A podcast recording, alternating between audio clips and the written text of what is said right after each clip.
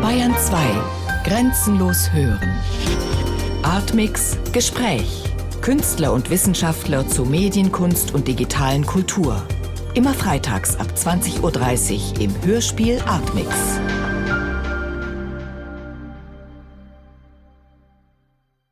...1972, da nahmen Sie zum ersten Mal an der Documenta teil.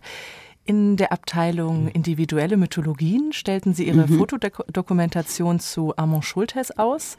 Auf dieser Grundlage ähm, ist dann ja auch später das Hörspiel entstanden. Aber jetzt nochmal zu dem Begriff der individuellen Mythologien. Was steht denn dahinter, hinter diesem Begriff? Das sind total selbst gewählte Lebensform, die in ihrer Form dann etwas eben Mythisches bekommen, etwas Einmaliges bekommen. Und für mich war es natürlich der Armand Schultes, der auch als Bindeglied in der Dokumenta damals rein von Raum zu Raum gesehen wichtig wurde. Er befand sich am Ende der sogenannten individuellen Mythologien und zwischen dem Bereich, in dem die Bildnerei der Geisteskranken abgehandelt wurde. Aber er war absolut kein Geisteskranker, aber er war natürlich auch alles andere als ein in Anführungszeichen normaler Mensch. Mhm. Also so kam ich dahin. Diese Dokumenta wurde ja auch kuratiert von Harald Seemann, dem großen Ausstellungsmacher, mit dem sie bis zu seinem Tod 2005 eine Lebensgemeinschaft bildeten. Neben der großen Liebe zueinander verband sie auch die Liebe zur Kunst. Wie sah mhm. denn sein Einfluss auf Ihr künstlerisches Schaffen aus? Wissen Sie, ich glaube, er war im Wesentlichen unbewusst natürlich die Messlatte für alles. Also erstmal kam ich natürlich mit Kunst in Berührung, die schon mal, sagen wir mal, einem Auswahlverfahren, nach einem Auswahlverfahren übrig geblieben war. Also sagen wir mal Kunst, die einen Stellenwert hatte, den man ernst nahm. Und diese Kunst, sagen wir, die bedeutende Kunst war, mit der war ich ständig umgeben, sei es in Ausstellungen, sei es, dass ich Texte darüber las, sei es, dass ich die Menschen selber kennengelernt habe. Und so bildete sich etwas, was äh, mit meinem Anspruch zu tun hatte. Andererseits war wichtig, dass Harald Seemann nie Einfluss auf meine Arbeit nahm, insofern als er jedes Mal, wenn ich in den ersten Jahren mit ihm darüber sprechen wollte, bevor die Arbeit abgeschlossen war, sagte er immer, ich muss die Arbeit fertig sehen. Und das hat mich damals natürlich manchmal ein bisschen geärgert, weil ich hätte sehr gerne irgendwie einen Ratschlag bekommen oder eben ein Gespräch mit ihm darüber geführt. Aber mir ist klar, dass es meine Selbstständigkeit ermöglicht hat, dass die wachsen konnte und dass ich wusste, ich kann es alleine. Und dann natürlich, wenn die Arbeit fertig war, dann macht es Spaß, mit ihm darüber zu reden. Mhm. Und zum Hörspiel, Ihr erstes Zusammentreffen fand ja 1969 mit dem Eremiten Amon Schultes statt, beziehungsweise mhm. zunächst natürlich mit seinem Garten. Und mir ist aufgefallen, dass das ja fast genau zusammenfällt mit dem Beginn ihrer Arbeit als bildende Künstlerin.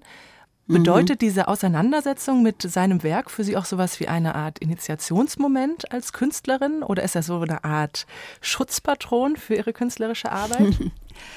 Nein, Schutz konnte man von Armand Schultes nicht erwarten. Aber er hat natürlich mich ungeheuer erweitert in meiner, meiner Wahrnehmung über Leben, über die Art, wie man sein Leben führen kann, über den Mut, sein Leben so zu führen. Also ich habe vor diesen Menschen einen unsäglichen Respekt gehabt. Und das hat mir natürlich auch für meine eigene Arbeit insofern geholfen, nicht, dass ich Respekt vor mir selber halten äh, bekommen sollte, sondern vor der Radikalität, mit der man umgehen kann.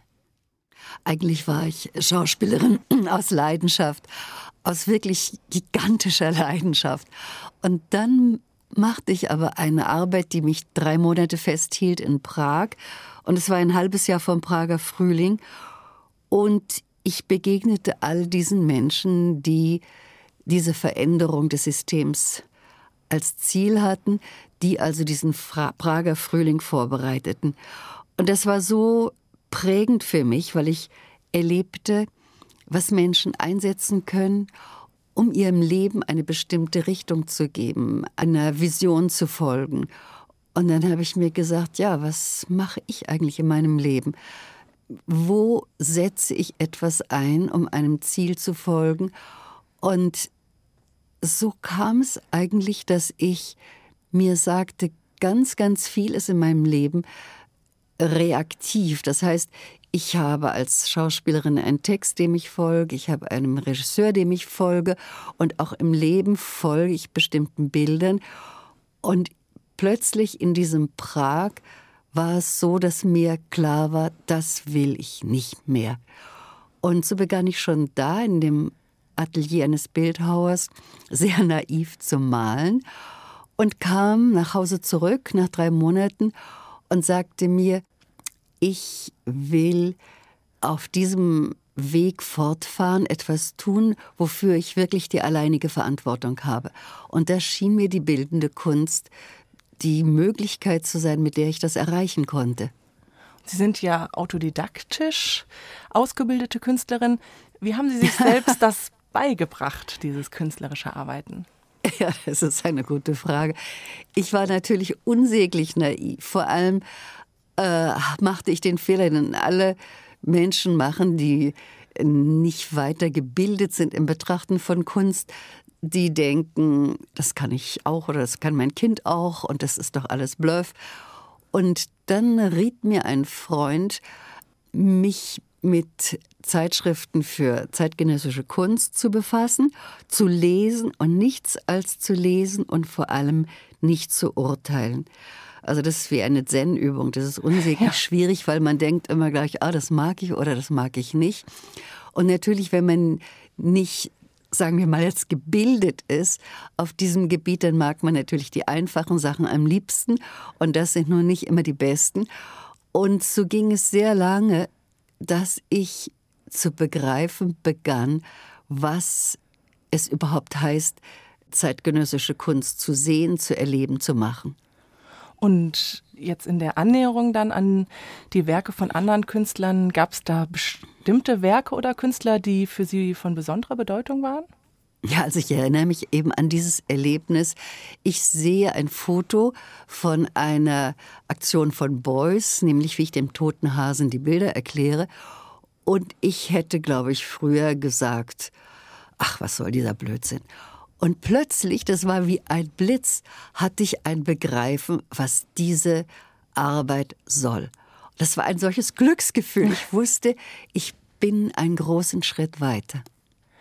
Und Ende der 60er Jahre zogen sie dann ja nach, also weg, auch aus Deutschland und nach Locarno und begannen im ehemaligen Atelier von Hans Arp zu arbeiten hatte diese hoch aufgeladene Umfeld, zumindest wie ich mir das vorstelle, in diesem mhm. Atelier von Hans Arp zu arbeiten, am Anfang ihrer künstlerischen Laufbahn nicht auch so etwas Erdrückendes? Oh nein, ganz im Gegenteil, das war ein Glücksgefühl. Ich hatte das Gefühl, ich berühre ein Feld, von dem ich nur Hilfe bekommen könnte, von dem ich getragen werde. Das war für mich mit absolutem Strahlen verbunden. Sie werden ja auch immer wieder als Konzeptkünstlerin geführt. Gleichzeitig zeichnen sie sich aber ja auch durch eine sehr intuitive Herangehensweise aus. In welchem Verhältnis steht für Sie das Konzept zu dem spontanen Arbeiten und der spontanen Eingebung bei Ihrer Arbeit? Die Idee kommt eigentlich für ein neues Projekt, sagen wir mal, immer spontan. Ich sitze also nie im Atelier am Tisch und denke, was kann ich als nächstes machen, sondern es ist ein Einfall und dann ist die erste Reaktion natürlich, dass ich ganz glücklich über den Einfall bin. Und die zweite ist die, dass ich jetzt kontrollieren muss, was bedeutet dieser Einfall? Trägt er überhaupt? Hat es Sinn, diese, diese Idee zu verwirklichen? Was bedeutet es, diese Idee zu verwirklichen? kann ich sie verwirklichen? Also diese ganzen Überlegungen, die kommen nach dem Glücksgefühl des Einfalls. Und dann geht es los und dann geht es auch meistens erstmal sehr geschwind und glücklich los und dann beginnen die Schwierigkeiten. So ist das Normale. Also ist das sehr verwoben, das Konzept mit dem sozusagen. Ja, das Konzept ist, kommt immer sofort nach dem Einfall. Also der Einfall ist, sagen wir mal, frei. Ist so wie ein, wie ein Vogel, der einen berührt.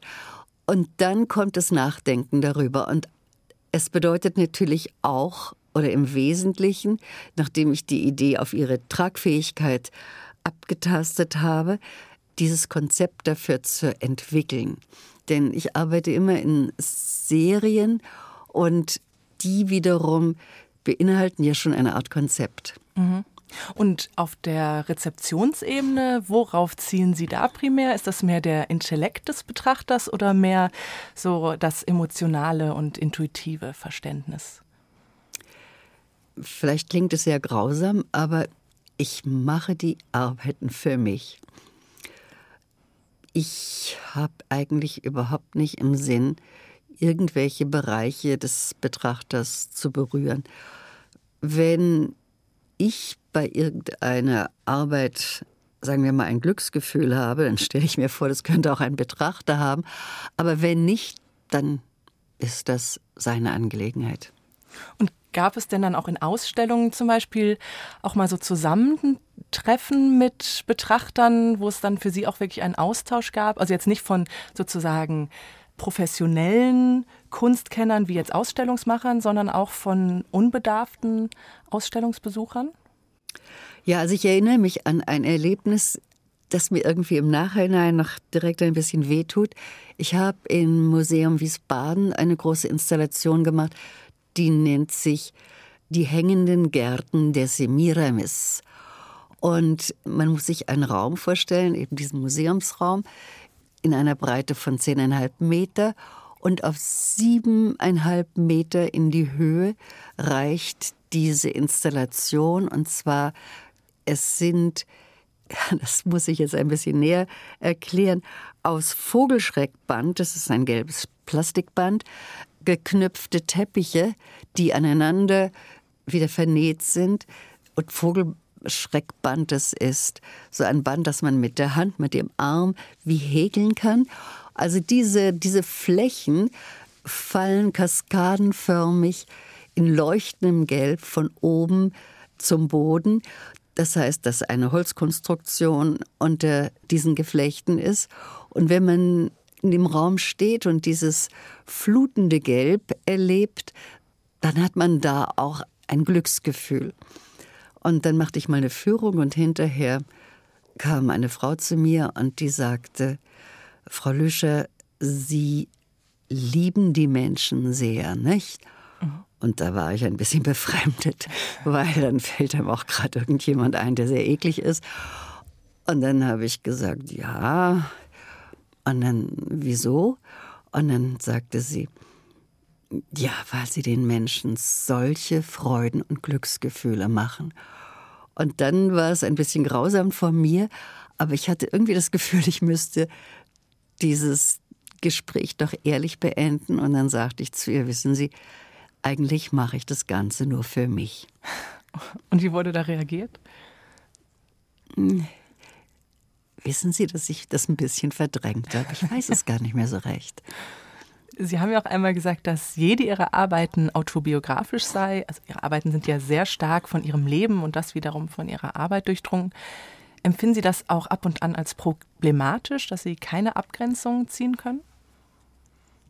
Wissen Sie, die Arbeiten sind ja ungeheuer übersetzt. Also wenn ich zum Beispiel die hängenden Gärten Semiramis mache, dann hat es einerseits damit zu tun, dass ich ein Stück Autobahn entlang gefahren bin im Monat Mai, äh, das rechts und links eine hohe Böschung hatte und die Böschung war mit Forsythienbüschen bepflanzt. Mhm. Und so fielen diese Blüten, wie ich schon vorhin sagte, kaskadenförmig von oben nach unten.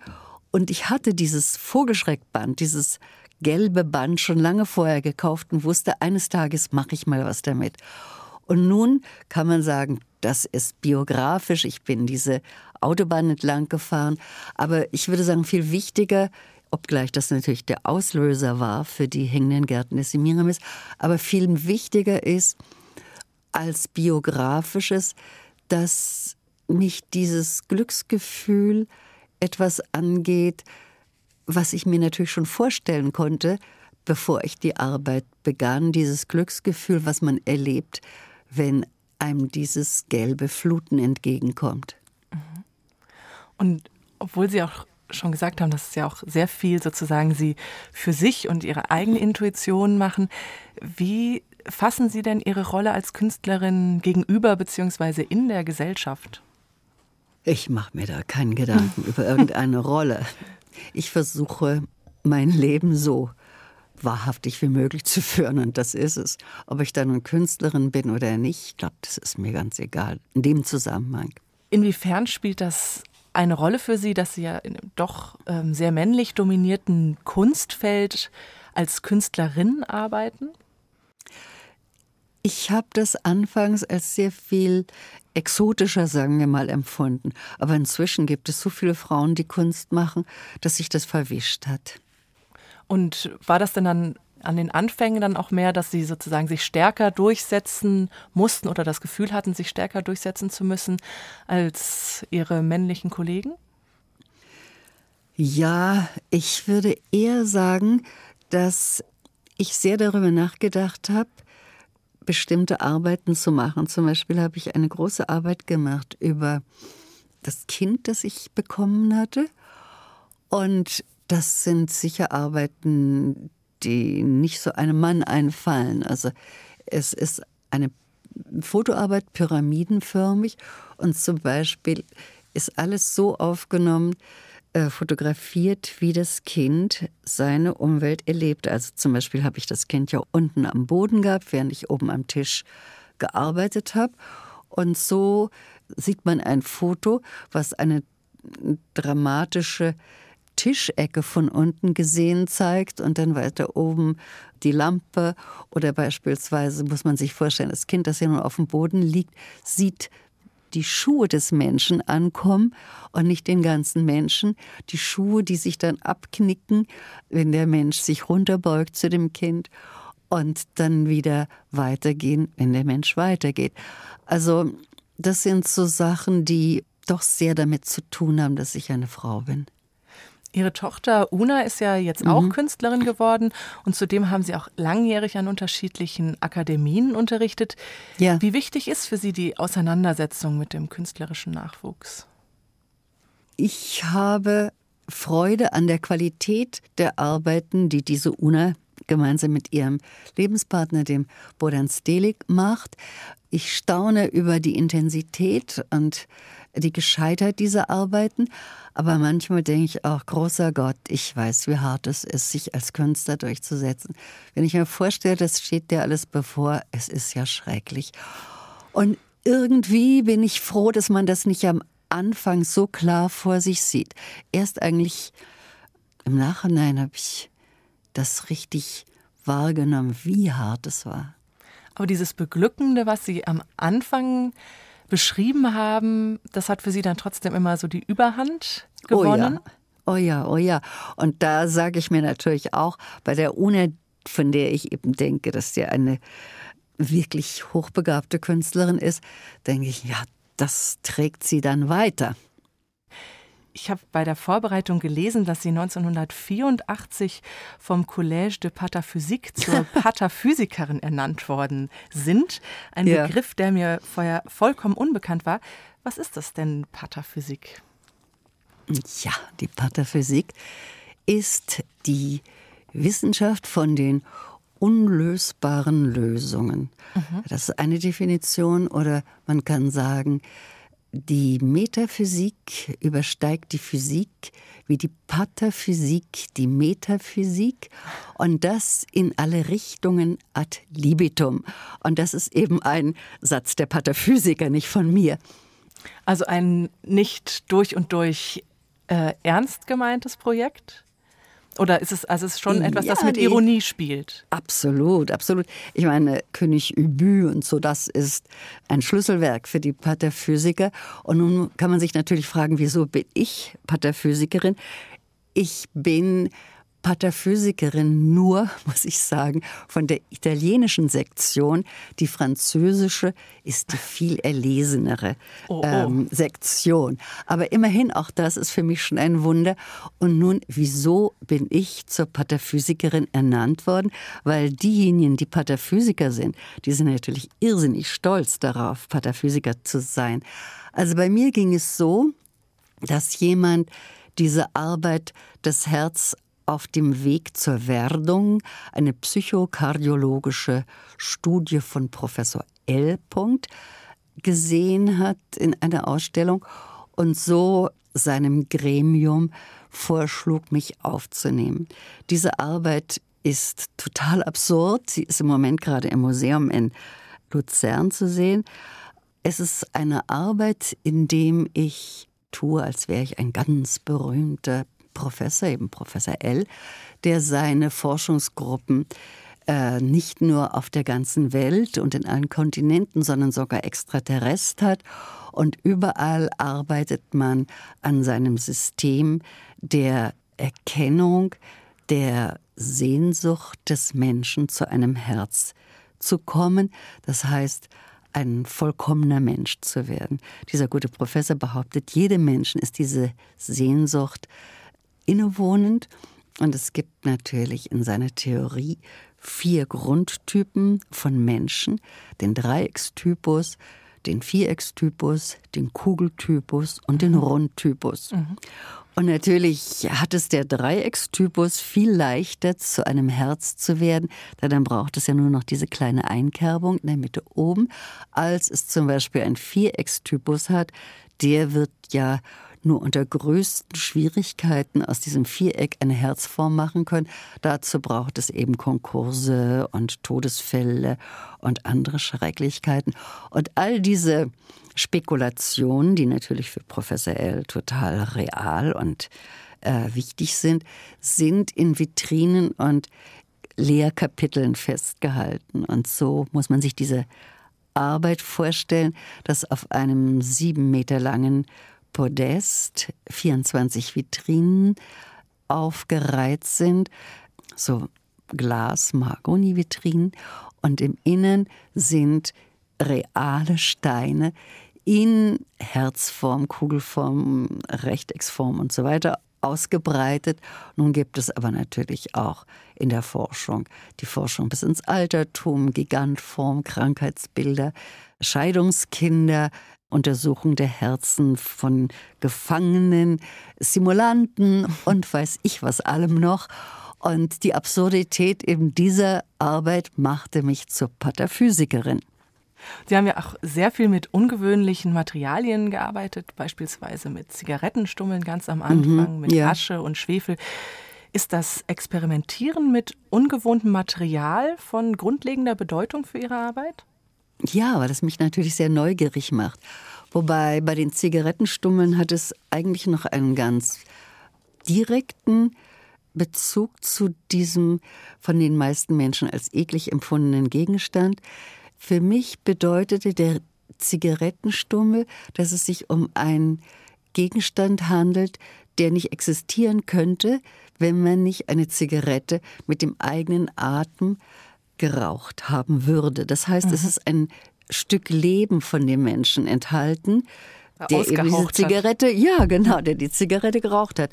Und insofern war es für mich eine Akkumulation von Leben, wenn ich mit vielen dieser Zigarettenstummel arbeitete. Und noch eine Frage zum Schwefel. Das ist ja auch ein Material, das mit Hexerei verbunden wird. Also das Erscheinen mhm. des Teufels zum Beispiel wurde ja auch mit dem Schwefelgeruch ja. assoziiert. War das neben der Leuchtkraft für Sie auch ein Beweggrund, sich mit diesem Material auseinanderzusetzen, quasi als eine Hexe der Kunst? Nein, stellen Sie sich vor, das kam überhaupt, dass ich mich mit der Bedeutung des Schwefels befasste, erst ganz, ganz viel später. Es war einzig und allein wieder dieses herrliche Leuchten. Ich entdeckte den Schwefel in so einem großen Glasbehälter einer altmodischen Drogerie und als ich dieses Strahlen durch das Glas sah, habe ich einfach den ganzen Inhalt gekauft, habe ihn in meinem Atelier in eine Wanne geschüttet und immer wieder angeschaut. Und irgendwann kam der Gedanke, nun mach mal was damit. Und so begann ich damit zu malen. Und da musste ich mir natürlich überlegen, wie rühre ich den Schwefel überhaupt an, dass er sich malen lässt? Denn wenn ich ihn nur gebunden hätte mit Wasser, dann wäre er ja kaum trocken wieder heruntergerieselt. Also so kommen dann so einige praktische Fragen. Aber vor allem geht es natürlich jetzt darum, warum Schwefel und was mache ich mit dem Schwefel? Und da war es wiederum eben dieses große Leuchten. Also ich habe zum Beispiel einen sogenannten Zehnerzyklus gemacht. Das sind Bilder, die über drei Meter groß sind und ich glaube 1,70 breit. Zehn Bilder. Und in denen geht es von der Dunkelheit über die maximale Helligkeit bis wieder zur Dunkelheit, indem ich mit den beiden, ich nenne sie jetzt mal Farben, Schwefel ist ja keine Farbe, sondern ein Element, aber mit dem ich die, mit diesen beiden Intensitäten Schwefel und Schwarz gearbeitet habe. Und gerade jetzt auch diese Arbeit mit Farben ist ja insgesamt bei Ihren Arbeiten sehr wichtig. Inwieweit ist denn da Ihre Zusammenarbeit mit Ihrem damaligen Ehemann, dem Farbpsychologen Max Lüscher, für Ihren Umgang mit Farbe von Bedeutung? Das hat überhaupt keine Bedeutung, weil bei Lüscher ja die Farbe so etwas wie Lackmuspapier ist, das eine Information über einen seelischen Zustand gibt, während bei mir ist die Farbe rein emotional benutzt. Also nicht nur was das Material und die Themen anbelangt, mhm. bilden sie eine unglaubliche Bandbreite ab. Auch die eingesetzten Medien sind ja sehr, sehr vielfältig. Gibt es für Sie selbst denn in Ihrer Sicht auf Ihr Werk eine Art roten Faden oder ein zentrales zugrunde liegendes Thema? Ja, ich würde schon sagen, es geht sehr um Transformation. Es geht um den Umgang mit Glücksgefühlen.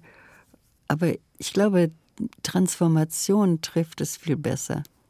Und Transformation dann auch in spiritueller Hinsicht? Ja, das könnte ich schon sagen. Also Transformation dann auch von sozusagen alltäglichem Objekt hin zu Kunst mhm, oder mhm. des Erlebens? Mhm. Oder was ist für Sie jetzt ganz besonders dieses, was Sie mit Transformation verbinden?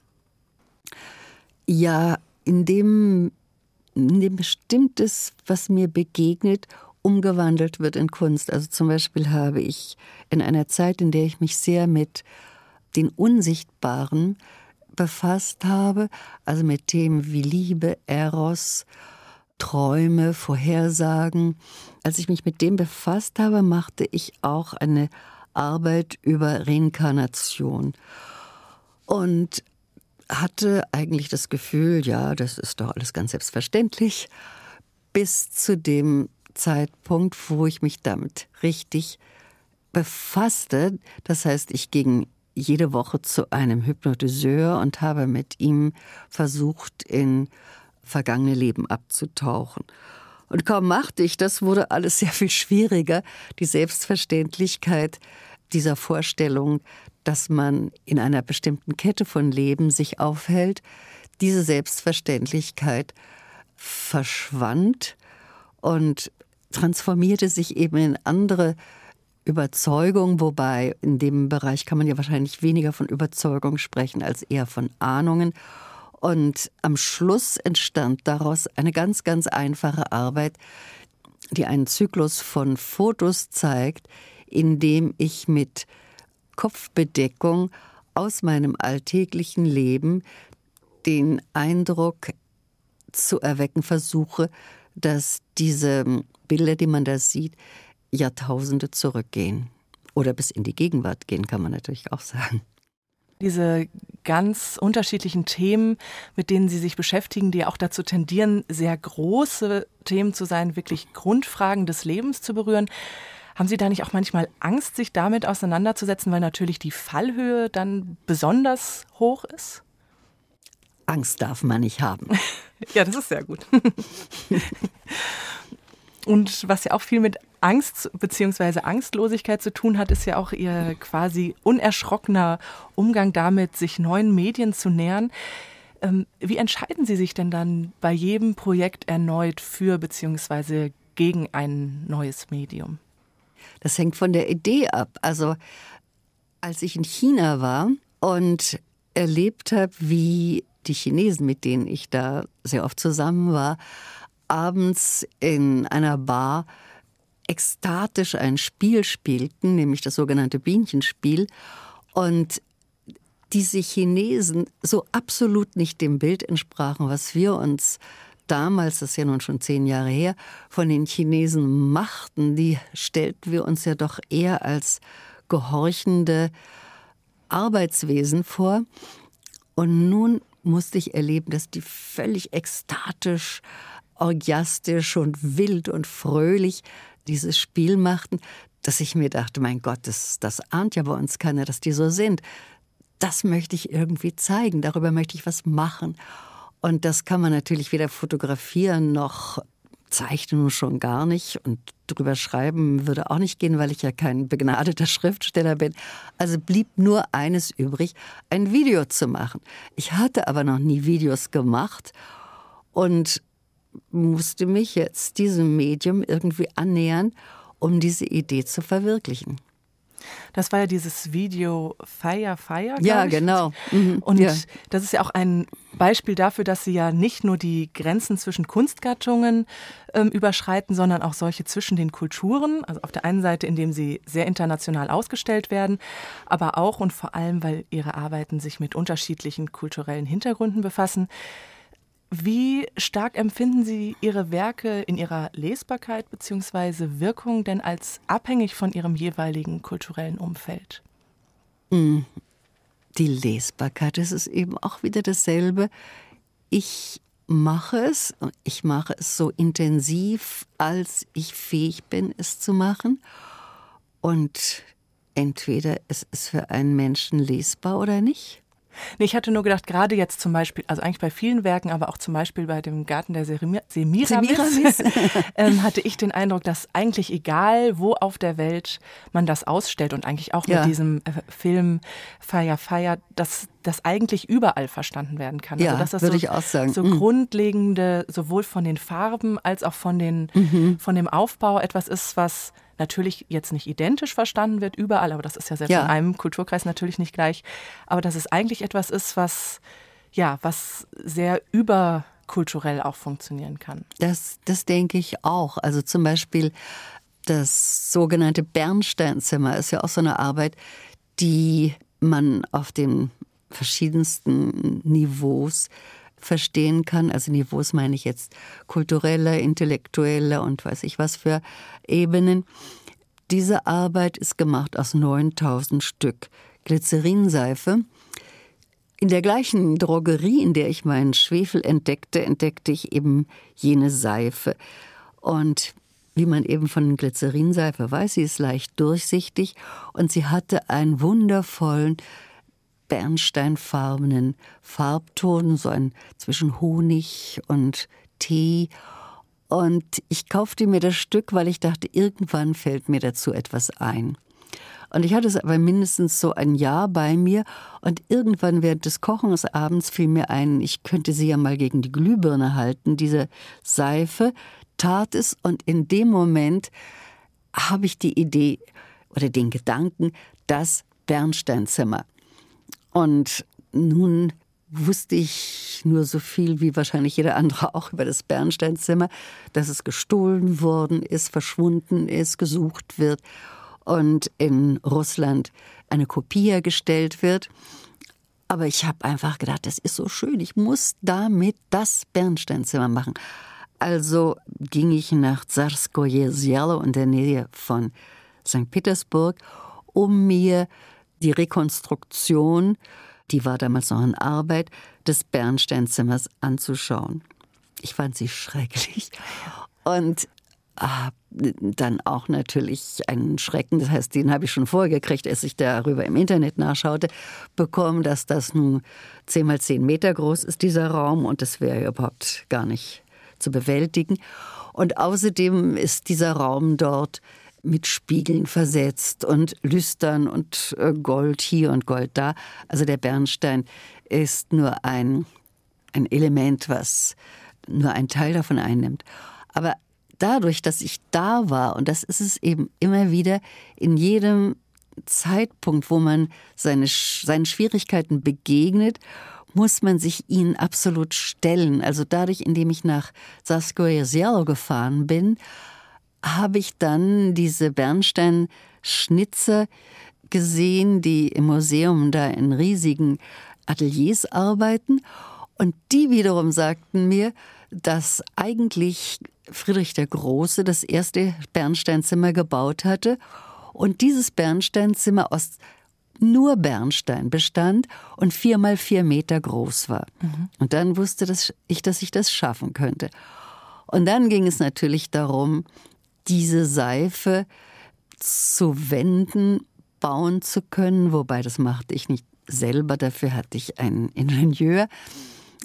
Und diese Wände wiederum so zu bauen, dass man dahinter kein Gestänge sieht und keine Lampen und nichts, was diese einheitliche Front der Seife zerstören würde.